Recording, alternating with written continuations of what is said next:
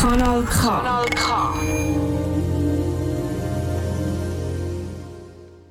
Du hörst Kanal K, es ist 6 und es redet schon wieder die gleiche Stimme wie vorher. Das ist gleich.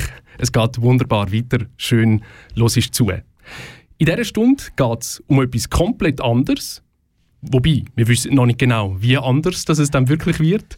Und zwar geht es um ein Projekt Zeitsprung Bildung, die wir gemacht haben. Und ich stelle mich schnell vor, ich bin immer noch da im Studio. Ich bin der Pascal Natter, bin Podcast-Produzent, äh, Radioschaffende und Kulturschaffende. Und mir gegenüber sitzt Sanja Lukanovic und ich bin auch Kulturschaffende und Kunstvermittlerin an der Berufsfachschule BBB in Baden. Schön hören dazu in dieser Stunde mit uns zwei. Du hörst Geschichten zu der Berufsausbildung. Sanja und ich sind beide das Jahr Teil von einem Generationenprojekt über Berufsbiografien. Das hat unter anderem da stattgefunden im Radiostudio vom Kanal K. Sanja, erzähl, was hat es auf sich mit dem? Genau, also Zeitsprung Bildung ist im Rahmen des ähm, großen kantonalen Projekts Zeitsprung Industrie entstanden und ist ein Kooperationsprojekt mit dem Historischen Museum und der Berufsfachschule BBB. Und äh, das Projekt, sprich jetzt die Ausstellung, äh, setzt sich mit Beruf und Bildung auseinander und wirft ein bisschen einen Blick in die Vergangenheit, das Jetzt, aber auch die Zukunft. Und im Projekt wollten wir äh, die Lernenden von der Schule, von der BBB mit Pensionierten die in dem Sinn technische Berufe ausgeübt haben, äh, zusammenbringen und in Austausch bringen.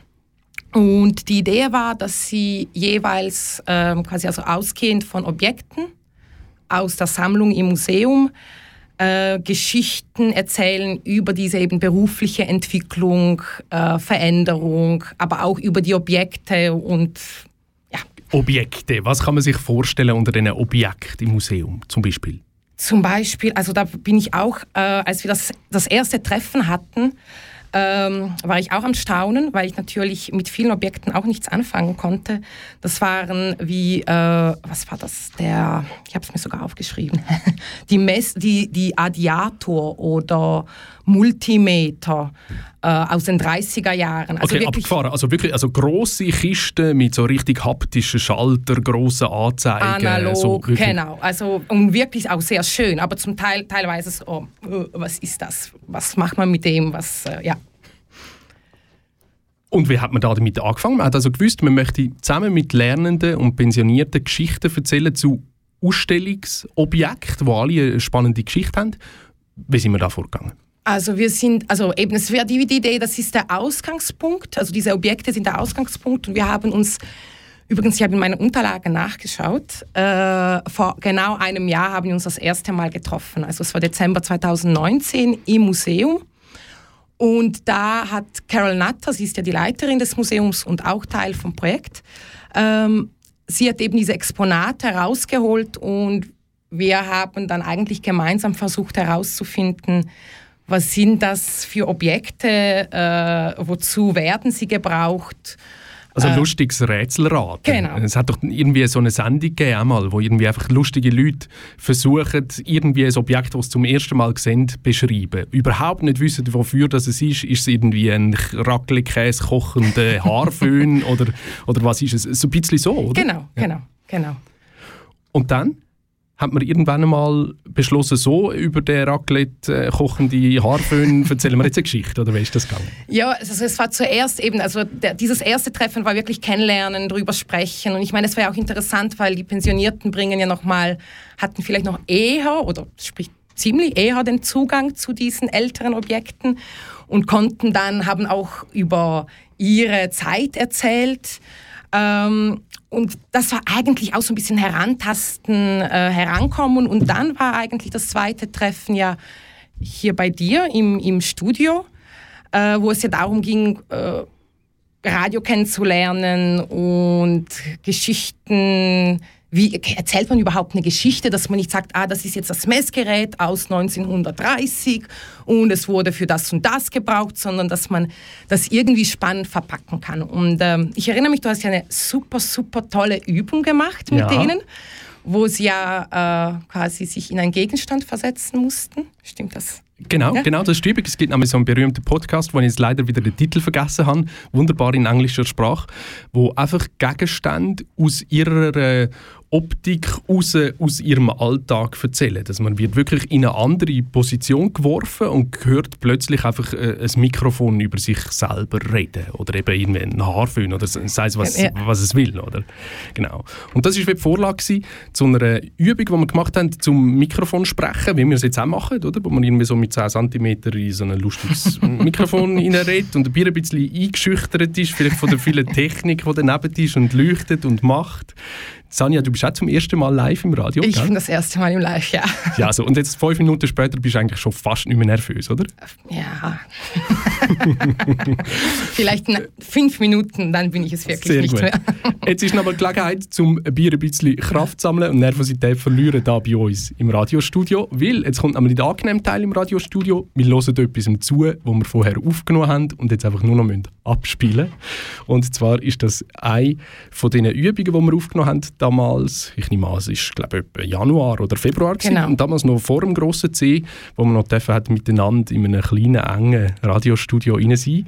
Und wir hören ein Interview, das zwei Lernende miteinander gemacht haben und aus welcher Perspektive das erzählt wird, hörst du sicher jetzt dann. Ich habe einen speziellen Gast heute da.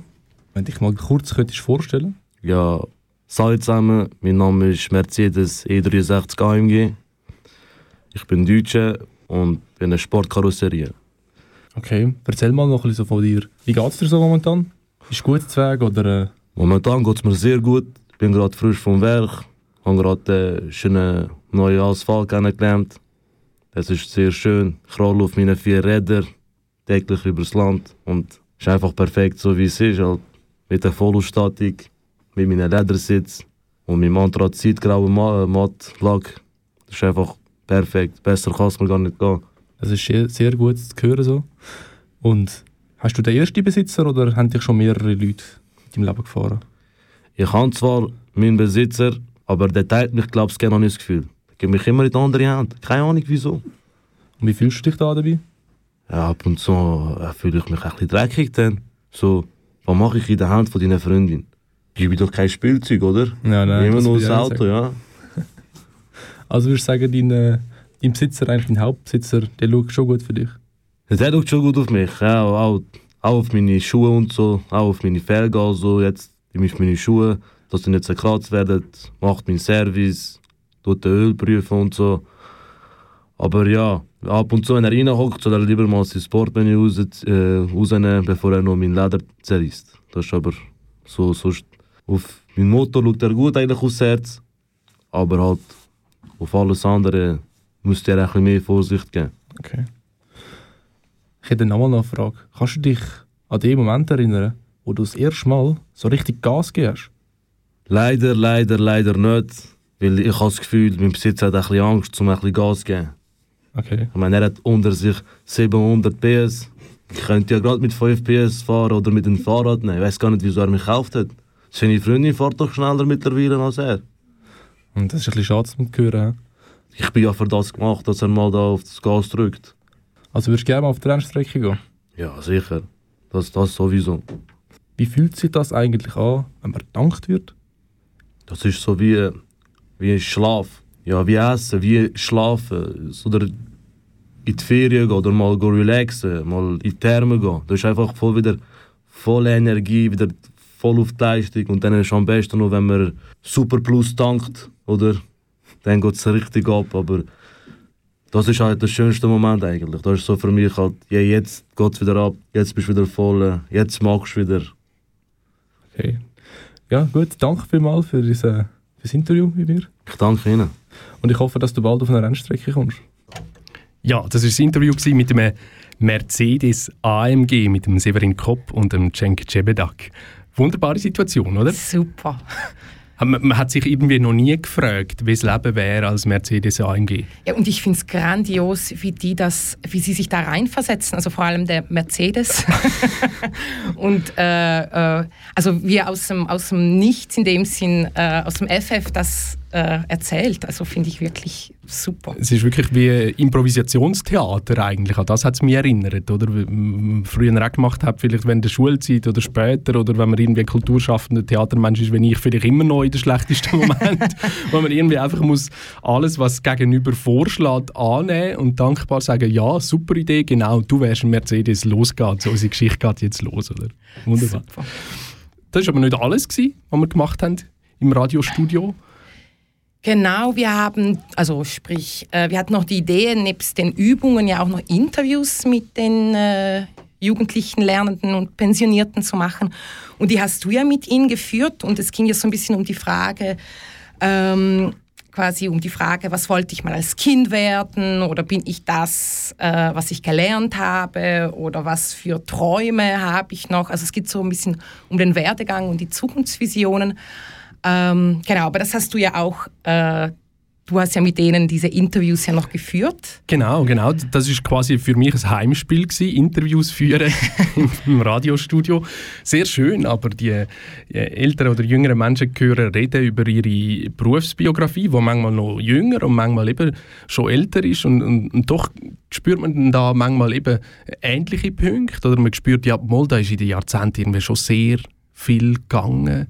Und äh, ich habe aus dem dann nachher eine Collage zusammengeschnitten, die ihr jetzt könnt hören wenn, wenn ich das müsste nochmal entscheiden, dann gäbe es wieder einen Elektroniker oder einen Schiffsfunker oder irgend so etwas. Sicher Berufsmatur mal nach der Lehre und begleitend arbeiten mal auf dem Beruf und dann schauen, wie es weitergeht. Dass ich Ingenieur werden das ist von Anfang an klar gewesen. Ich habe immer Freude an Maschinen. Und vor allem an thermischen Maschinen. Das hat mich fasziniert und bin ich Ingenieur geworden. Was ich werden will? Also im Moment mal zuerst äh, Polymechaniker. Ich habe meine Lehre noch nicht abgeschlossen. Ich kann mir meinen Job ich mache ihn gern. Ich mache ihn sehr gern. Also ich kann mir auch noch vorstellen, dass ich ihn noch die nächsten Jahre wird machen äh, In Zukunft Forschung irgendwo. Das wird sich aber noch ergeben. Ich habe den Polymech gewählt, weil äh, wenn ich am Morgen komme, sehe ich, was ich am Abend gemacht habe. Meistens komme ich ein Rohstück Metall über, das nicht so schön aussieht und dann mache ich ein Teil und dann sehe ich wirklich, das habe ich gemacht. So, by myself, I developed a system which would be new technology at my own initiative. Ich hätte sicher können vom Elternhaus aus alles machen aber ich bin eigentlich schulfaul Und darum hat man dann gefunden, ja nein, soll mal zuerst eine Lehre machen. Oder? Viele denken, es ist ein dreckiger Job. Man macht sich die Hände dreckig. Aber Hände kann man wieder waschen. Ich wollte eigentlich immer Polizist oder Präsident werden. Wahrscheinlich Lokführer, weil vorher durch die SBB immer gefahren ist. Polizist steht noch auf meiner Liste, muss ich ehrlich sein. Und ich glaube, für Präsident bin ich noch ein bisschen zu jung. Das ist noch lustig. Ich wollte Klon werden. Ich habe ein Buch gelesen vom Grock. Der hat mich so imponiert. Mit allen Hochs und Tiefs und wie der dran geblieben ist mit dem System, das wir in der Schweiz haben, würde ich da keine Decke nennen. Wenn du willst, geht's. Ich meine, wir haben auch in der Firma Dutzende von Personen, die nicht mal eine Ausbildung haben, einfach durch Arbeitserfahrung an die gewisse Positionen gekommen sind. Ja, eigentlich das ganze Berufsleben durch. Hat sich natürlich entwickelt, die Technologie hat sich ja weiterentwickelt. Aber es ist im Prinzip schon noch auf dem gleichen Trip, wenn man so will. Ich bin auch Amateurfunker äh, als Hobby. Also das, die Elektronik ist dann eigentlich schon das Ein und Alles in meinem Leben, ja. Nein, eigentlich nicht mehr. Ich habe schon in Kanada keine Ingenieurarbeit gemacht. Dort bin ich in der Planung und äh, Budget, Controlling und so Sachen. Bildung ist ein A und O, aber es ist eben nicht bis zum Z. Und man sagt ja, das Beste kommt zum Schluss. Die Frage habe ich mir auch schon gestellt. Wahrscheinlich ist es gleich. ja, ja, also ich bin nicht ganz tot unglücklich, ja. Jetzt genieße ich einfach noch hoffentlich ein paar gesunde Jahre. Frei entscheiden kann man sagen, aber ich sage nicht 100 Prozent. Mir ist auch da ein bisschen in einer Kiste gefangen, wo man wo einfach seine Armlänge ankommt, da kommt man einfach an, oder? Oder mit anderen Worten gesagt, in äh, Berufen, die keine Aussicht haben, gibt es eigentlich auch keine Ausbildung mehr. Der Spruch vom Vater war, du kannst machen, was du willst, musst es einfach recht machen. Ich würde sagen, es gibt keine Spielsachen davon. Fürs Feuerwehrauto gibt es jedem Laden, aber ich glaube, ein Polymechaniker, der an einer Drehbank steht, ich glaube, das gibt es nicht als Spielzeug. Dann bin ich höchstwahrscheinlich erstmal Arbeiter als Konstrukteur irgendwo, bis ich mal ein bisschen Geld zusammengesammelt habe. selbstständig sein, für sein Leben selber können aufkommen und zufrieden sein. Höchstwahrscheinlich selbstständig. Ja. Verschiedene Ausschnitte aus Interviews, die ich führen mit Lernenden und Pensionierten für das Projekt Zeitsprung Bildung. Wo wir eben unter anderem da im Radiostudio vom Kanal K zu Aarau sind, zum zuerst ein bisschen üben, wie erzählt man am Mikrofon und später ist es dann ziemlich konkret ja, um die Objekte gegangen, wo, wo die Tandems, haben wir es genannt, aus Pensionierten und Lernenden darüber hätten, haben, äh, dürfen erzählen. Wie ist das Genau. gegangen? Ähm, genau, also nachdem, eben nachdem wir im Radio waren und die tollen Übungen gemacht haben oder Sie das gemacht haben, ging es dann wieder zurück an die BBB und dann haben sich diese Tandems gebildet. Ich glaube, die haben sich auch über diese zwei, drei Treffen selbstständig irgendwie gebildet. Und äh, es war auch ziemlich schnell klar, äh, was sie auswählen von den Objekten. Ich glaube, es gab ein Duo, wo nicht äh, ein Objekt aus dem Museum genommen hat, sondern sich selber für dieses Stanzwerkzeug entschieden hat. Sehr schön, oder? Wenn man in ein, in ein Museum einfach etwas reintragen kann und Genau. sagen, ich finde, ihr müsst das ausstellen, los. Genau, genau. Und äh, genau, und dann hatten ja eigentlich zwei Treffen äh, nochmal Zeit, dass sie in diesen Duos, in diesen Tandems an den Geschichten arbeiten, ähm, dieses Skript auch bauen. Ich meine, Es ist ja nicht nur eine Geschichte schreiben wie für, für ein Buch. Es geht ja wirklich auch eben, was kommen für Geräusche, wann kommen Pausen, wie kann man vielleicht etwas gerade auslassen und ja mit, mit Musik unterlegen oder doch ein Geräusch äh, äh, aufzeigen. Genau, eine Aufgabe, die für die einen näher und für die anderen viel weiter weg war, oder? Es sind ja Genau. Leute aus, aus technischen Berufen. Eben, ich habe tagtäglich mit dem zu tun. Für mich ist es nicht so überraschend, aber für viele ist das natürlich eine völlig neue Welt. Genau, genau. Aber ich finde auch die Geschichten, wir werden sie erst später noch hören, merkt man auch. Also die sind ja wirklich so unterschiedlich und doch so spannend. Und ähm, ja, also das waren eben, wir hatten dann diese zweimal diese Treffen Zeit ähm, und dann ging es ja an die Aufnahmen. Wieder ins Radio zu dir. Und dann kam ja Corona. genau. Das ist immer so das Jahr, oder? Das ist Ja, einfach das immer ein Kapitel heißt immer, dann kam Corona. Ja. Äh, genau, und da war halt, äh, war ja ein bisschen anders geplant. Wir wollten ja auch mehrere hier sein, was natürlich dann nicht mehr ging. Das heißt, du warst dann allein mit den Duos. Ähm, äh, an den Aufnahmen gewisse äh, mussten ja auch verschieben auf den Sommer. Äh, weiß nicht, willst du da dazu was erzählen, wie das war für euch? Weil da habe ich eben gar keine Ahnung. Eigentlich würde es mir auch noch Wunder nehmen. Ja, ich bin natürlich wieder sehr schlecht mit Fotos machen. Teils ist mir in den Sinn gekommen und teils nicht.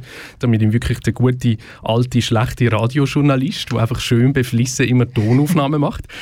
Ja, wir haben eigentlich mit relativ wenig Vorbereitung, die, die vorbereiteten Scripts, sind wir ins, ins Tonstudio und haben versucht, irgendwie eine Situation herzustellen, wo man die Geschichte kann erzählen kann. Hörspielaufnahmen für die, die es nicht kennen, das ist, das ist noch recht abstrakt. Also man hat ja nicht ein Bühnenbild wie im Theater oder man ist an dem Ort, wo man davon erzählt, vielleicht im Museum oder in der Werkstatt, sondern man ist eben halt da, in so einem viereckigen genau. kleinen Raum. Jetzt, es hat da so ein Gerät und ein paar Mikrofone, man hat äh, einen Kopfhörer an, aber sonst erzählt da überhaupt nichts vom Umfeld, wo Geschichte drin stattfindet. Und die Pensionierten und Lernenden haben das wirklich großartig gemacht, sich unter den Kopfhörer vor dem Mikrofon, wo man vielleicht ein bisschen nervös ist vor dem Aufnehmen, doch eben in die andere Welt zu begeben, vielleicht sogar in eine Rolle, sich hineindenken, wie wäre das? Okay, ja, das könnte jetzt zum Beispiel ja, mein Großvater sein und ich käme jetzt so nach einem anstrengenden Tag zu ihm, wie würde das tönen? Aber war es auch so, dass, also waren die Scripts wirklich ganz, ganz fertig oder sind gewisse Sachen auch hier im Studio dann spontan umentschieden worden?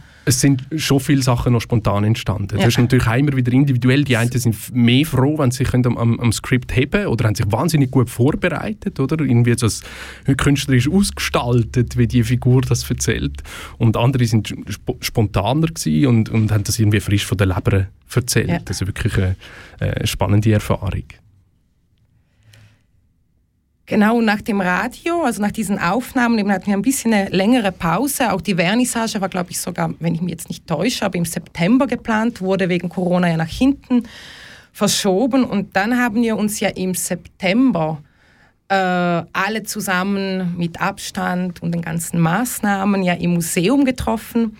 und äh, dürften dann zum allerersten Mal eigentlich diese äh, Rohfassungen von den Geschichten äh, anhören. Und das fand ich einen sehr schönen Moment, weil auch die anderen Gruppen ja gehört haben, was die anderen geschrieben haben und man hat sich ja Feedback gegeben auf die Geschichte, auf den Inhalt, aber auch auf die Aufnahmen und Sound und auch wo du vielleicht besser schneiden müsstest. Und das fand ich einen ganz, ganz schönen Moment das ist super toll, immer wieder die Momente, wo man sich irgendwie wertschätzend äh, Feedbacks gibt zu der Arbeit. Für mich natürlich auch spannend als, als, als Radiomensch, das hat einmal nicht tönt, wie es sonst immer tönt, oder? Sonst kommen die Leute ganz konkret, ja weißt musst du einfach vielleicht, vielleicht in drei Sekunden Crossfade machen und da braucht es vielleicht noch drei Dezibel weniger, aber weißt du, so im Großen und Ganzen schon. Und das gilt also quasi die, die, die Rückmeldungen irgendwie für mich umzuformulieren und, und genau, aha, genau, ich kann mir vorstellen, ah, natürlich, es ist speziell wenn ich da das mit Musik unterlege. Genau. Was bedeutet das für, für die, die das gemacht haben? Wirklich sehr spannend und anders für mich. Genau, weil ich weiß auch, es gab ja jemand, eine Gruppe, die ja äh, die ja nicht gesagt hat wegen Musik und du hast sie ja reingetan und gesagt, nein, nein, nein, nein, das geht nicht, diese Musik muss raus. Genau, das, das, das ist auch schön, dass, dass man natürlich, äh, man hat ja immer seine Fantasie, wenn man anfängt mit etwas und das ist immer in der, in der künstlerischen Arbeit ein wahnsinnig spannender Prozess. Wenn hat man quasi seine Fantasie gegenseitig sich genug oft erzählt, dass man weiß, wo es hinführt. Wo, wo man, was man will, ja, genau. Und das ist mit, ja. mit allen äh, Teams wieder anders. Das finde ich eigentlich schön an dieser Arbeit, oder dass man vorher nie weiß, wo, wo führt wo das man an. wo man landet, ja. Die Vernissage hat also nicht so können stattfinden, wie man das eigentlich sich vorgestellt hätte, oder? Also genau. Vernissage heisst, dass die Geschichten sind Teil von einer, von zwei Ausstellungen, wo man kann sehen im Baden einerseits im historischen Museum und andererseits in der Berufsschule genau. BBB. Ähm, und die Vernissage hat dann stattgefunden einerseits live im historischen Museum auch als Übertragung, so wirklich großartig vorbereitete, fast schon fernsehartige Übertragung mit gescripteten äh, Reden und dann da eine Schaltung, genau, ja, Abläufe, genau. eine Schaltung noch in die Berufsbildung, Schule BBB, wo, wo man noch einen Einblick hat in, in einen Teil von der Ausstellung, der dort ist. Genau. Eigentlich wirklich äh, schön, man hat Corona einfach trotzt und hat es durchgeführt. Oder? Und das war, fand ich total, irgendwie auch emotional schön. Also da zu sitzen und zu wissen, ah, man hat 40 Leute, die zugucken, irgendwie über Zoom sind dabei. Also trotz Corona war es ein schöner Moment. Genau. Und die Vernissage hat stattgefunden und die Ausstellung hat doch schon einige Besucherinnen und Besucher gehabt, auch wenn jetzt natürlich wieder im Aargau seit heute und überall sonst in der Schweiz aber Mittwoch äh, Museen leider wieder geschlossen sind. Genau. genau.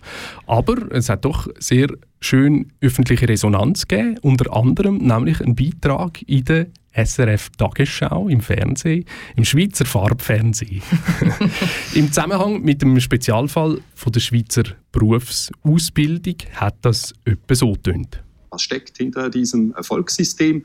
Das Historische Museum Baden vermittelt Geschichten rund um die Lehrlingsausbildung. Natascha Schwien was ich werden will. Also im Moment mal zuerst äh, Polymechaniker. Ich habe meine Lehre noch nicht abgeschlossen. Ich würde den Beruf Elektroniker wieder wählen, weil er so vielseitig ist und man viel Grundlagen lernt. Ein Stimmengewirr rund um Fragen zum Beruf empfängt den Besucher des Historischen Museums in Baden. Die Ausstellung zeigt unter anderem Erinnerungen von ehemaligen Lernenden der BBC. Die BBC, die heute weltweit tätige ABB, hat in der Lehrlingsausbildung eine Pionierrolle gespielt. Früh hat sie die Jungen angestellt und ausgebildet. Sie haben die Theorie und die praktische Ausbildung bereits 1918 zusammengenommen, vor Ort im Firmengelände und so alles auf eines konzentriert. Das war natürlich ganz bewusst so. Sie wollten in die Lehrlinge, in die jungen Leute investieren. Wenn man Innovation möchte, dann muss man genau bei den Jungen beginnen. In der BBC-eigenen Werkschule herrschte eiserne Disziplin. Dies zeigen damalige Stundenpläne. Heute herrscht ein anderer Geist. Die Berufseinsteiger besuchen Fachschulen außerhalb ihres Unternehmens. Doch Firmen wie die BBC haben die duale Bildungslandschaft in der Schweiz geprägt. Zwei Drittel der Schweizer Jugendlichen starten heute nach der Volksschule eine Lehre. Und so bewundert das Ausland die Schweiz für ihre Lehrlinge und ihr hohes Qualifikationsniveau. geschuldet unserem schweizerisch-dualen Bildungssystem. Das ist Balsam für die bütelte Schweizer Wirtschaft. Wir haben es erfunden, die Berufslehre. Sehr schön, der Ton von der Schweizer Tagesschau im Farbfernsehen SRF. Ja, ein Beitrag unter anderem hat man Carol Natter Cartier gehört, die Leiterin vom Historischen Museum in Baden in dem Fernsehbeitrag. Die Geschichten, die Geschichten-Tandems sind ein Teil von dieser Ausstellung, Zeitsprung Bildung. Gerade wenn man reinkommt zum Beispiel, ist in einem Raum, hört man die Collage mit den Fragen. Da ein bisschen länger zusammen mit den Fragen, die man nicht hört, aber eben kann lesen an der Wand. Das ist dann wirklich so ein, ein wunderbarer Eindruck in die Lebensrealitäten und Berufsrealitäten der älteren und jüngeren Menschen. Man sieht, wie hat das früher stattgefunden, die Ausbildung in den industriellen Beruf. Wie hat sich die Ausbildung gewandelt? Was sind die Problemstellungen gewesen? Inwiefern ist das eben ein, ein einzigartiges Modell in der Schweiz? Was hat man sich da hm, pädagogisch, didaktisch auch überlegt am Anfang? Wie hat sich das mit der Zeit entwickelt? Also wunderbar wunderbare Ausstellung mit wirklich äh, sinnlichen Ausstellungsinhalten. Es gibt Sachen zum Anlangen, es gibt Sachen zum Anschauen und zum Hören. Wirklich ein einzigartiger Parcours. Ich darf sehr gerne Werbung dafür machen. Besuchen die Ausstellung, sobald sie wieder offen ist. Voraussichtlich ab dem 23. Januar vom nächsten Jahr. Und es gibt einen zweiten Teil von der Ausstellung, wo man kann sehen in der Schule für Berufsbildung BBB in Baden. Sanja, wie sieht das dort aus? Genau, da ähm, eben hört man ebenso diese Geschichten, ähm, die wir eben, über die wir erzählen auch. Und äh, diese Interview-Collagen sind bei uns als ganze Interview hörbar, also ähm, mit Fragen. Mit Fragen sogar, man hört auch mich reden. Genau. Ja, das muss man aushalten. Und dann gibt es noch einen dritten Teil, der in dem Sinn nicht Teil von dem Projekt war, und das ist der Ausblick in die Zukunft der Berufsbildung. Und da sieht man so ein bisschen eben die ausgestorbenen Berufe wie Kutscher oder Vogelfängerin und äh, Geschirrflicker gab es anscheinend auch. Mhm. äh, oder auch Berufe, die vom Aussterben bedroht sind. Aber auch solche, die am Kommen sind ähm, oder die vielleicht jetzt mal geben könnte, wie äh, Influencerin oder Twitter-Berater und Brain Manager. Also es geht so wirklich so ein Blick ein bisschen in die Zukunft. Wir hören jetzt rein in die Geschichten, die entstanden sind bei diesen Geschichten-Tandems und fangen an mit dem Lehrbrief mit dem Markus Diebold und dem Nico Reschner. Ja, Herr Rhein. Ja, hoi. Was hast denn du in deiner Hand? Mein alter Lehrbrief. Der sieht aber ganz anders aus. Ja, wir können mal vergleichen, was alles anders war früher. Wenn wir uns vielleicht einander vorstellen? Ja, ich heiße Markus Diebold und bin von Baden. Ich habe die Lehre als Maschinenschlosser gemacht zwischen 1955 und 1959 bei Braun Boveri. Später habe ich umgesattelt in die Autobranche und bin anschließend Lehrmeister und LAB-Experte für Automechaniker und Servicemannen. Heute bin ich schon 15 Jahre zufrieden pensioniert. Mein Name ist Nico Reschner und ich komme aus Nestlebach. Ich mache eine Lehre als Polymechaniker bei der ABB Turbo Systems in Baden. Meine Schwerpunktausbildung ist die Teilefertigung. Momentan bin ich im vierten Lehrjahr und komme langsam am Ende meiner Lehre entgegen. Die Arbeitswoche war früher 48 Stunden, also streng. Vier Wochen Ferien, vielleicht ein paar Brückentage. Das ist doch bei mir nicht ganz so streng. Ich habe eine 40-Stunden-Woche mit fünf Wochen Ferien. Dazu bekomme ich über Weihnachten und Neujahr noch manchmal ein paar Tage geschenkt über. Mein Schultag ist der Mittwoch. Der fängt immer um halb acht an und hört auf gegen die halbe sechs am Abend. Ich arbeite am PC, meistens. Es ist extrem viel individueller Unterricht, aber ab und zu auch noch Frontalunterricht. Wir haben viele Projekte und es ist eigentlich immer relativ zukunftsorientiert im Unterricht. Ich habe Berufsschule als sehr streng empfunden vorwiegend nur Frontalunterricht. Technische Fächer sind sehr spannend Abu Unterricht eher langweilig. Man war per se mit den Lehrern. Am Morgen habe ich den Arbeitsplatz eingerichtet mit den nötigen Werkzeugen. Am Abend alles wieder aufgeräumt und haben angefangen putzen. Ordnung ist sehr wichtig eingehalten worden, aber der Hauptfokus ist eigentlich auf dem Arbeitstempo gelegen. Ich beginne meinen Tag ähnlich. Ich starte am Anfang, wenn ich am Morgen komme, meine Maschine auf. Meine Werkzeuge habe ich größtenteils an meinem Platz. Es ist sehr wichtig, dass all meine Werkzeuge immer an dem Lagerort verstaut sind, der, wo sie zuständig sind. Es wird sehr viel Wert auf Ordnung gelegt, damit man sehr gut arbeiten kann. Am Abend stelle ich meine Maschine ab, räume meinen Arbeitsplatz auf, befreie meine Maschine von dem Maschinenspänen. Dazu dann ich alle Werkzeuge, die ich gebraucht habe, wieder schön an dem Ort verräumen, wo ich sie hergeholt habe. Wenn ich am Freitag ins Wochenende gehe, bevor ich das mache, gehe ich noch meine Maschine ganz gründlich putzen, so dass ich dann wirklich gut ins Wochenende starten kann und am Montag mit gutem Gewissen wieder arbeiten kann. Wie gesagt, ich habe jeden Tag den Arbeitsplatz aufgeräumt und Ende Woche haben wir einfach noch die ganze Werkstatt gewischt und wieder sauber gemacht, damit wir einen guten Wochenstart hatten. Ich komme am 25. vom Monat meinen Lohn über, auf mein Konto bewiesen. Ich habe keine Abzüge, also nur ganz wenig, und einen 13. Monatslohn. Wir haben den Lohn immer am 25. vom Monat erhalten.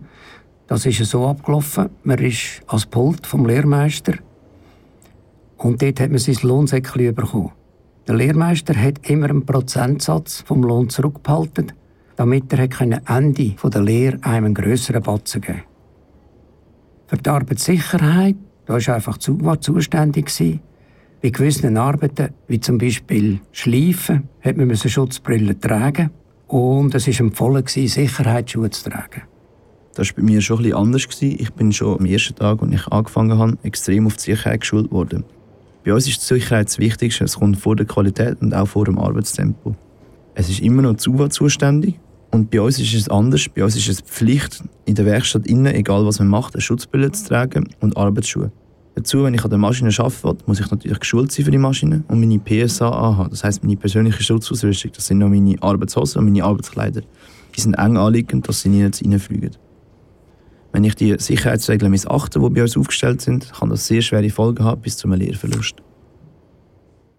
Ja, wenn man die Sicherheitsregeln missachtet, kann das sehr schwerwiegende Folgen haben. Haben wir irgendwann mal im Februar aufgenommen. Dazu hat man natürlich im Moment ganz andere Gefühle. Aber das ist so mit Geschichten. Plötzlich kommen die Sachen eine neue Bedeutung über. Wir machen gerade weiter direkt mit der nächsten Geschichte. Und zwar geht es um eine Messbrücke. Und was das auf sich hat mit dem Gegenstand, wo man sich vielleicht mehr oder vielleicht weniger darunter vorstellen kann, erzählen der Fabian Kress und der Peter Neidhardt. Wer misst, misst, misst. Eine alte Weisheit. Ich als altes, ja eigentlich schon lang antikes Messinstrument kann das nur bezeugen. Ich bin eine wunderschöne Thomson-Messbrücke. Seit 30 Jahren liege ich schon da im Museum, in dieser Vitrine und wird von vielen Besuchern bestaunt. Für die elektrischen Fachleute interessant ist vor allem meine enge Verwandtschaft mit der Weidstone Messbrücke. Meine Messspezialität ist das Messen von kleinsten Widerständen. Und das kann ich perfekt und unwahrscheinlich genau. Viele Messknechte in den Labor der alten BBC haben mich über alles geschätzt und mich mit viel, viel Sorgfalt pflegt und gehackt. Ihr fragt euch bestimmt, wie ich jemanden aussehe. Also, ich bin in einer wunderschönen Holzkiste, etwa 60 cm lang und 30 cm breit und hoch die Hei. Da hat es altmödige Handschalter aus Kupfer Schläge aus glänzendem Messing, viele Teile aus schwarzem Bakelit, knauschte metallige Widerstände und natürlich Kabel und Verschraubungen. Ich bin ein richtig elektromechanisches Wunderwerk. Und nachhaltig bin ich im Fall auch. Ich brauche nicht einmal selber Strom, nix Batterie oder so. Hey, das rüttelt und schüttelt mich durch in dem Werkzeugkoffer von Fabian. Der hat wieder eilig. Vermutlich ist er auf dem Weg zum Museum. Die haben doch vorher gerade angerufen und gemeldet, dass das Ausstellungsobjekt nicht richtig funktioniert. Der Fabian ist nämlich der beste Servicetechniker von der Firma Speedy Electric. Hoppla, jetzt sind wir gerade angekommen. Hey Fabian, rühr mich doch nicht einfach so auf die Vitrine. Ich bin zwar schaurig robust, aber ich habe es auch lieber ein bisschen feiner. Und schon ist er wieder gegangen, der Fabian. Ohne Milch. Vermutlich Kaffeepause. Was bist denn du da für einen da unten, in dieser Vitrine? Hey, kennst du mich nicht? Ich bin einer der schönsten Thomson-Messbrücken, die es je gegeben hat. Pro Tag bestaunen mich sicher über 100 Museumsbesucher. Freut mich. Und ich bin das neueste volldigitale Universalmessgerät für Servicetechniker. Ich schalte mich jetzt ein. Du magst eine schöne Messbrücke sein, aber ich bin dafür jeden Tag im Einsatz. Dank meiner Flexibilität kann der Fabian die schwierigsten elektrotechnischen Probleme subito lösen. Digital, hast du gesagt. Was ist denn das wieder? Da habe ich jetzt doch noch nie gehört. Weisst, du Messbruck, du bist noch voll analog. Aber das ist heute alt. Ich bin mehrheitlich digital, weil praktisch alles in mir drin nur mit 1 oder 0 aufgebaut ist. Wie ein Kompi, weisst? Ich habe aber auch so etwas wie ein Hirn. Natürlich nicht so gut wie der Fabian. Mein Hirn ist vor allem Software. Clevere Entwickler haben mir meine Superfunktionalität in einen sogenannten höchst integrierten Chip einprogrammiert. Ich funktioniere wie der Blitz und bin total universal. Ich kann eben Widerstand, auch Gleich- und Wechselspannungen und Ströme in grossen Messbereich messen. Auch eine Frequenzmessung ist für mich kein Problem. Mit ein paar zusätzlichen Zubehörsensoren kann man mit mir auch noch vieles andere messen, was für einen Elektroservice-Techniker hilfreich sein kann. Aha, so mit Eisen und Nullen. Aha. Ja, rechnet denn der Fabian auch mit dem Ohmschen Gesetz, zum weitere elektrische Wert zu bestimmen? Ohmsches Gesetz?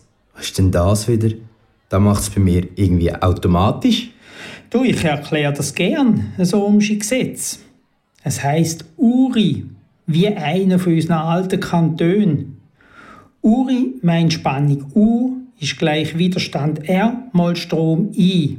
Und eben, um den Widerstand zu bestimmen, da bin ich der Spezialist. Ich kann auch nur das, aber das perfekt. Und wenn der Widerstand einmal bekannt ist und zum Beispiel auch noch die Spannung, dann kann man den resultierenden Strom mit dem Ohmschen Gesetz ausrechnen. Oh nein, da bin ich aber meilenweit besser als du. Der Fabian ist bestimmt Gott froh, dass ich da für ihn gerade ausrechne und er nicht selber noch Kopfarbeit leisten muss. Ja, ich sehe jetzt natürlich schon deine vielen Vorteile. Ein Computer, das ist halt nicht einfach nur so etwas, wie ich bin. Aber ich frage mich jetzt schon, ob du auch einmal in das Museum schaffst. Weißt, da bin ich in dieser Vitrine so quasi der King of Electric und bin vermutlich in 100 Jahren noch am Leben. Ja, das mag sein. Aber im Gegensatz zu dir habe ich noch ganz viele Nachkommen. Und die werden mit jeder Generation besser und natürlich auch günstiger. Vermutlich bin ich als Funktion irgendwann in einer App, in einem Smartphone oder noch besser in einer 3D-Brille. Weißt du, wir sagen dem heute Augmented Reality. Und tschüss. So, jetzt geht's mit Fabian zum Messeinsatz. Mensch, bin ich froh, dass ich meine Stärke in der realen Welt jeden Tag nutzen darf und nicht muss in so einer langweiligen Museumsvitrine aufs nächste Jahrhundert warten. ich bin gerne in der heutigen Zeit, auch wenn man bei mir muss ab und zu Batterien wechseln Ich freue mich auf die Weiterentwicklung in dieser digitalen Welt. Das bringt mir sicher noch viele interessante Herausforderungen. Und jetzt ist er weg. Schade. Ist eine interessante Unterhaltung gewesen. Ja, die Digitalisierung hat auch in meinem Metier voll zugeschlagen. Offensichtlich geht im technischen Bereich außerhalb von meinem jetzigen Zuhause ein Museum mit Vollgas Post ab. Da wird's mir in meinem Alter gerade schwindlig. Aber auch mit dem modernsten Messgerät muss man immer noch wissen, was man damit macht und was und wie man misst. Denn immer noch gilt, wer misst, misst, misst. Kanal K. Richtig gutes Radio. Ja, die wunderbare Geschichte über die Messbrücke von Fabian Kress und dem Peter Neidhardt. Und es geht gerade weiter mit der nächsten Geschichte. Ich muss sie dann noch schnell raussuchen. Ich muss noch ein bisschen darüber reden, was ich mache, während ich es mache. Es gibt doch die Leute, die immer darüber reden, was sie machen, während sie es machen. Das liegt vielleicht daran, dass immer noch so ein bisschen am Denken sind. Es geht um die Rechenmaschine. Angeschrieben ist es mit Computergeschichte. Wir hören den Willi Schlachter und den Aaron Stauffer über Rechenmaschinen. Und los. Ich bin der Aaron Stauffer. Ich bin Informatiker, Lernender mit der Fachrichtung Applikationsentwicklung im dritten Lehrjahr. Mein Name ist Willi Schlachter. Ich bin Maschineningenieur ETH. Also ich komme vom äh, technisch-wissenschaftlichen Rechnen her. Mit den einfachen Werkzeugen kann man nicht sehr komplexe Berechnungen durchführen. Es ist gleich der Wunsch gekommen, dass man äh, das Rechenwesen automatisiert, also programmierbare Rechenautomaten macht. Und die Entwicklung hat vor dem Zweiten Weltkrieg angefangen. Und in Europa war ein Pionier, das ist der Konrad Zuse, ein Bauingenieur, der hat die Zuse Z4 gebaut. Die ist in Berlin gebaut worden, 1945 fertig geworden. Und von den anstürmenden Russen hat man die Maschine gerettet, ins Allgäu nach Hopferau. In der Schweiz war ein Pionier der Professor Eduard Stiefel von der ETH Zürich, Professor für numerische Mathematik. Ich hatte Vorlesungen bei ihm, faszinierende Vorlesungen. Und der Stiefel hat die Idee gehabt, die Zusätze Z4 um Herr Zuse zu übernehmen, leihweise, an die ETH Zürich. Und die Maschine, die ist von 1950 bis 1955 an der ETH Zürich gelaufen. Man hat einen Haufen Berechnungen gemacht, zum Beispiel damals hat man die Staumauer Grand Texas, das ist die grösste Staumauer, die höchste im Wallis, die hat man damit berechnet und vieles anderes mehr. Und der Stiefel, das war eine weitere Leistung von ihm, er hat zwei von seinen brillantesten Assistenten hat er nach Amerika geschickt, mit dem Auftrag zu schauen, was die Amerikaner machen. Und einer von denen war der Ambros Speiser, ein Badener. Und die beiden haben zurückgemolden, die Amerikaner sind bereits in der Elektronik drinnen. Und weil der Herr Stiefel die Zusee zurückgeben musste, hat die ETH sich entschlossen, selber eine elektronische Rechenmaschine, genannt ERMET, elektronische Rechenmaschine der ETH, zu bauen und zu betreiben. Und die Rückmeldungen von diesen beiden Assistenten, die ist eingeflossen. Und die ERMET, die ist 1957 bis 1963 gelaufen. Aber Musikbetrieb ist, ist sie schon veraltet gewesen, es war eine Röhrenmaschine gewesen. Die Amerikaner sind dann schon einen Schritt weiter, haben Transistoren, die sind ja erfunden worden, und Dioden eingesetzt, haben also leistungsfähige Rechnungen können bauen aber die ETH Zürich hat Erfahrungen gewonnen mit dem automatisierten Rechnen, der Erstellung von Rechenverfahren um Programmiersprachen. Ich habe noch Algol gelernt. Das ist eine Kreation von der ETH Zürich. Und ich weiß noch gut, in der Vorlesung hat der äh, Stiefelhammer verkündet, jetzt habe ich wieder äh, gerechnet für die NASA, Satellitenbahnen. Oder in den 50er Jahren sind ja die ersten Satellitenstarts in Russland und in den äh, USA.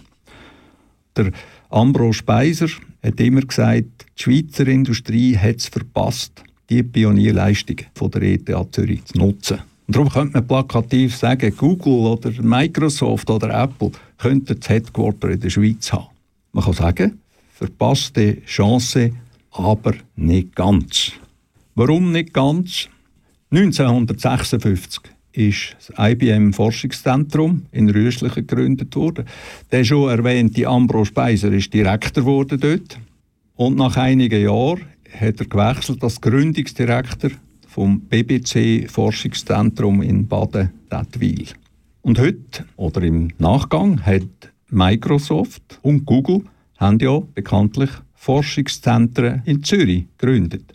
Und die Gründungen sind möglich geworden, dank dem Umfeld, wo die ETH mit diesen Pionierleistungen Basis gelegt hat. Also verpasste Chance, aber doch nicht ganz. Mir ist sich das sicher nicht so bewusst, was eigentlich da dahinter alles steckt. Ich glaube, es gibt ja ganz viele Leute, die einfach, wenn sie das Handy in der Hand haben, die überlegen sich ja gar nicht, was im Handy überhaupt drin ist und was dahinter steckt und wie die Entwicklung dort angekommen ist. Aber ähm, die ist sicher spürbar. Was wir sicher mithalten können, ist die ganze Bildung in der Informatik selber, also die Programmierung und alles. Das ist schon immer der Schweizer Stärke gewesen. und ich denke, das ist auch wichtig, dass wir das weitermachen. Und da gibt es doch einiges, was aus der Schweiz stammt, wo auch international gebraucht wird.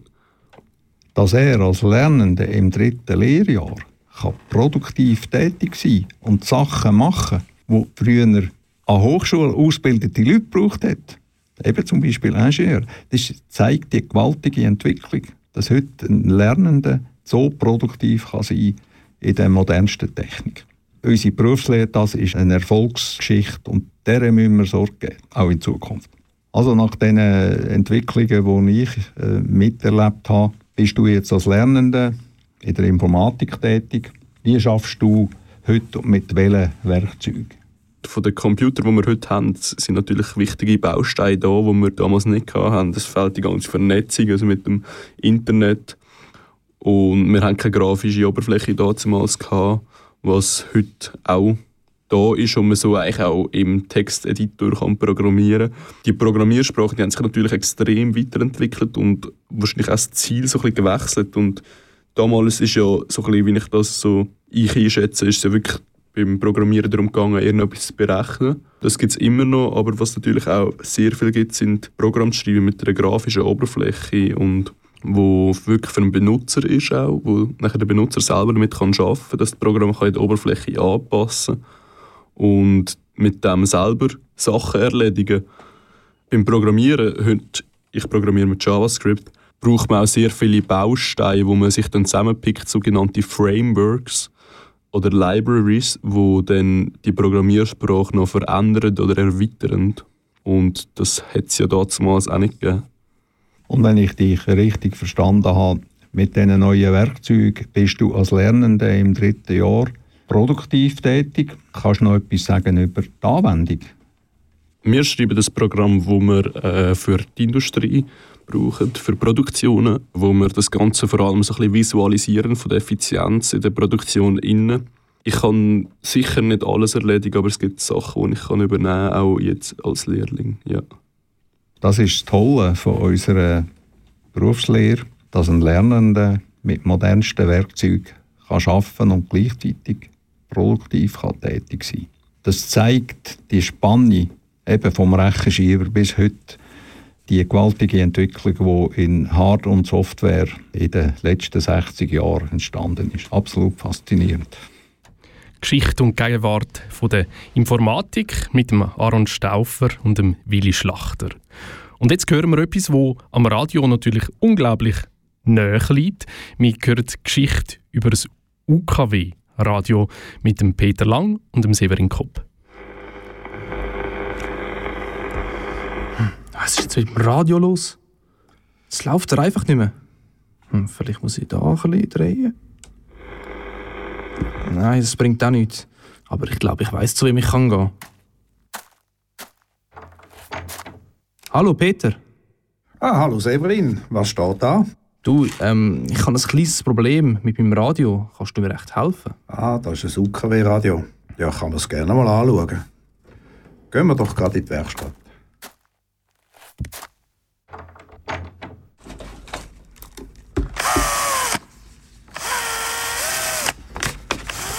Immer die Probleme mit der Technik. Du zahlst 50 Franken und es funktioniert einfach trotzdem nicht. Du weißt gar nicht, wie schön das du hast. Zu meiner Zeit hat so ein Radio ein halbes Vermögen gekostet. Das kann gar nicht sein.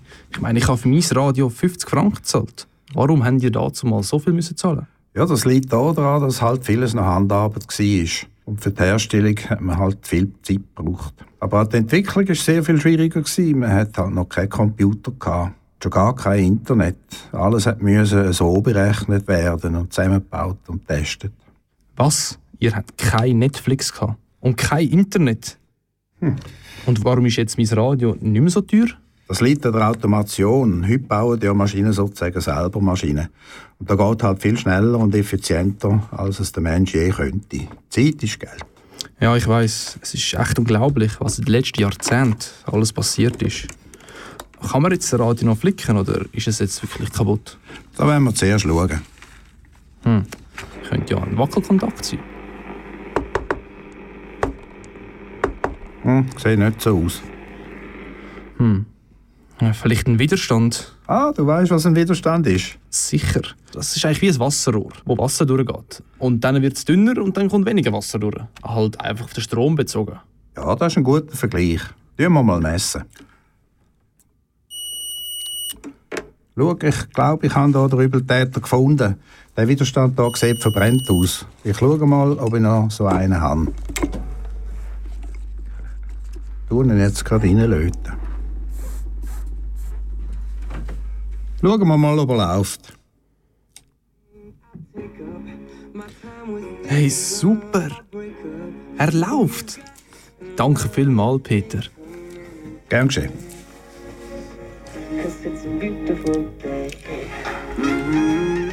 Genau, wenn es wieder läuft, ist es natürlich ein beautiful day, ein schöner Tag. Das UKW-Radio mit dem Peter Lang und dem Severin Kopp. Und ums Messen, wie jetzt vorher, ähm, geht es natürlich auch in der nächsten Geschichte um die Zeitmessung mit dem Urs Meier und dem Jan Wittmer. Hallo. Oh, ist jemand da? Grossvati? Ja, Jan, hast du einen schönen Tag gehabt? Oh, nein, lieber nicht. Nicht? nein, ich habe wieder, das ist Ende Monat, ich habe die Zeiteintragung vergessen abzuschicken. Riesen Telefon, gerade vom Chef oben ab, er muss das unbedingt haben. Ah, es ist kompliziert heute mit dem ganzen System. Du, also ganz ehrlich, früher, ist das einfacher gewesen oder ist das auch so ein Hokuspokus wie heute? Also die Zeitausschreibung haben wir so nicht kennt in der Lehre. Dort haben wir einfach müssen beim Portier vorbei. Wir sind immer mit dem Velo gekommen. Mhm. Und das war Fixzeit. gewesen. Wenn man dort genug früh durch war, war alles gut. Gewesen.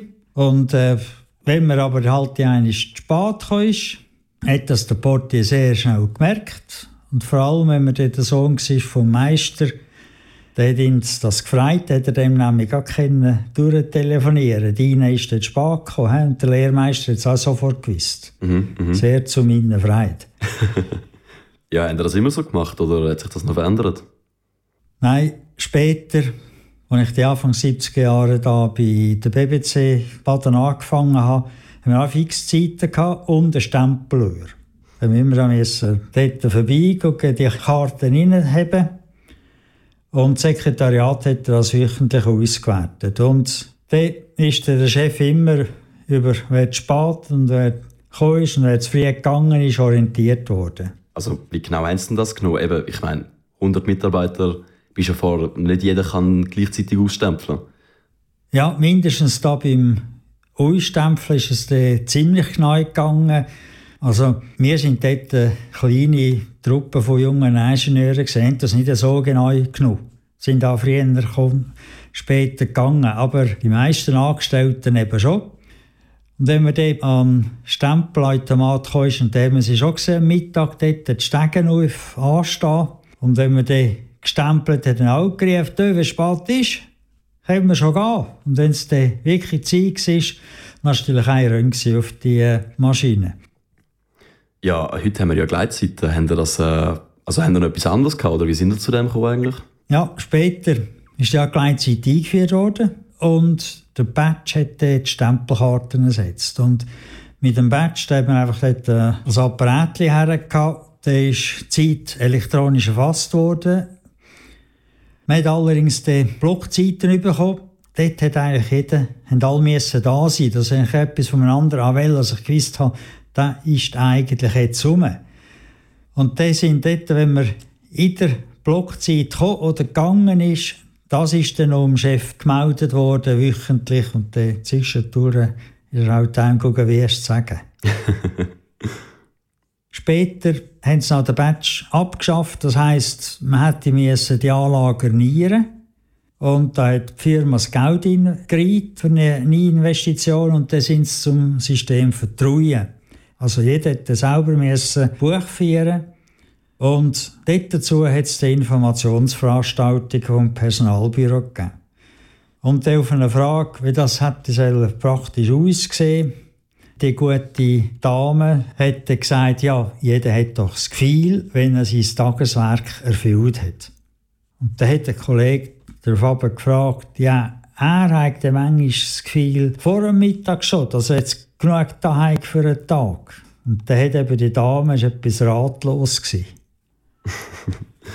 ja klar, das Gefühl kennen wir doch auch nicht, wenn wir äh, am 9 Uhr schon heim wollen. so ist es. Aber es ist so gewesen, jeder hätte einfach eine eigene Kontrollliste geführt.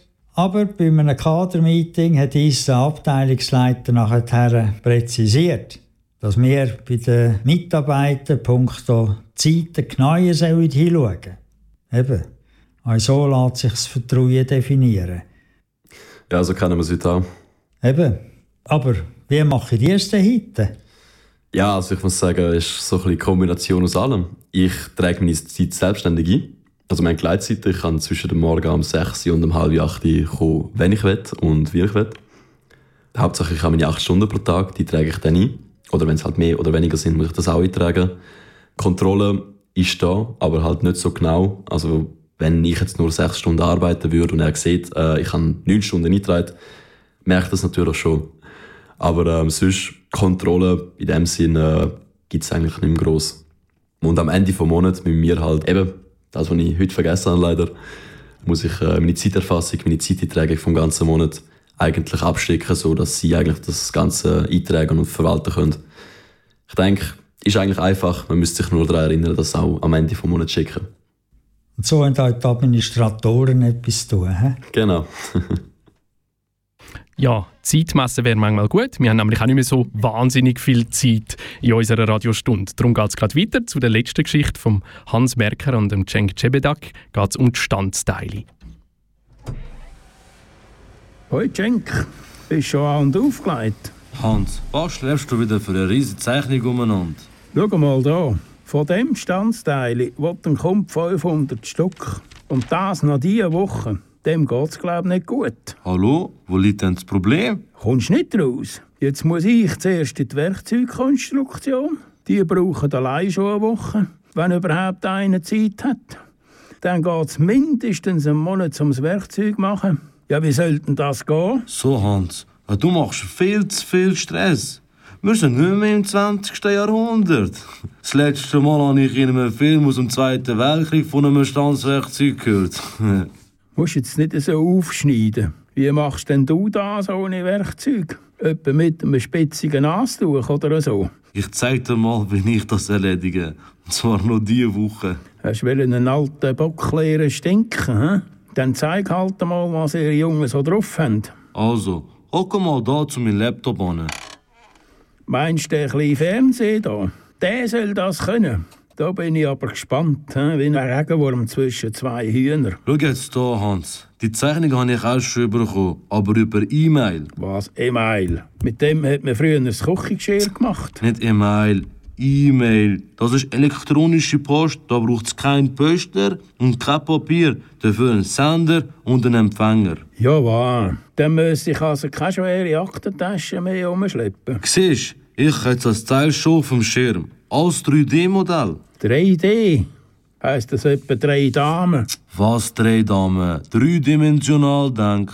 Aus dem Modell, das gespeichert ist, kann ich Zeichnungen generieren und auch gerade das CNC-Programm. Was Programm? Wir wollten ein Teil produzieren und kein Theaterprogramm. Das ist das Programm für die Maschine, wo dann durch die Koordinaten weiss, wie sie das Teil machen muss. Das Programm schicke ich direkt die Maschine. Dann muss der Arbeiter nur noch das Blech einspannen, auf den Knopf drücken und schon ist es los. Und übrigens, das Programm berechnet auch noch gerade, wie lange es pro Teil braucht und was es kostet. Siehst du? Fünf Minuten pro Teil. Ah, fünf Minuten? Richtige Stanze macht aber das in 10 Sekunden. Dafür müssen wir aber kein Werkzeug mehr machen. Mit was willst du denn stanzen? Etwa mit einem Militärmesser, hä? Aber nein, Hans. Das wird mit einem Laserstrahl ausgeschnitten. Das ist ein konzentrierter Lichtstrahl, der das Brech gerade zum Schmelzen bringt. So heiß ist da. Aha, gerade wie im Star Wars. Da mit diesen Jedi-Schwertern. Ja, ja, etwa so in dem Stil. Und die 500 Teile hast Ende Woche. Fix und fertig.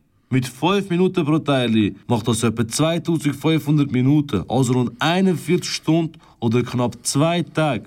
So machen wir Geld mit der neuen Technik heute. Also gut, dann übergebe ich dir den Auftrag. Und wenn du es schaffst, zahle ich dir ein Bier. Prost! Und, was hast du jetzt gelernt aus dem Geschichtli, Cenk? Hä, Hans? Was soll ich daraus lernen? Du musst immer am Ball bleiben. Sonst siehst du dann später auch so alt aus wie ich jetzt. Hui, Sanja Lukanovic, wie geht es weiter mit diesen Geschichten? Äh, die Ausstellung im Historischen Museum läuft noch bis Ende Juli 2021 und hoffentlich äh, gibt es dann die Möglichkeit, dass im Frühling die Führungen stattfinden mit den Tandempartnern, die sind dann dabei.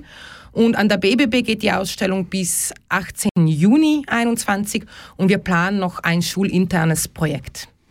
Sanja Lokanovic, danke vielmals, bist du dabei gewesen, da bei dieser Stunde Live-Radio, wo jetzt gerade noch ein knapp geworden ist. danke allen Beteiligten mit dem Projekt, das mitgemacht haben. Es war ein riesiger Spass. Gewesen.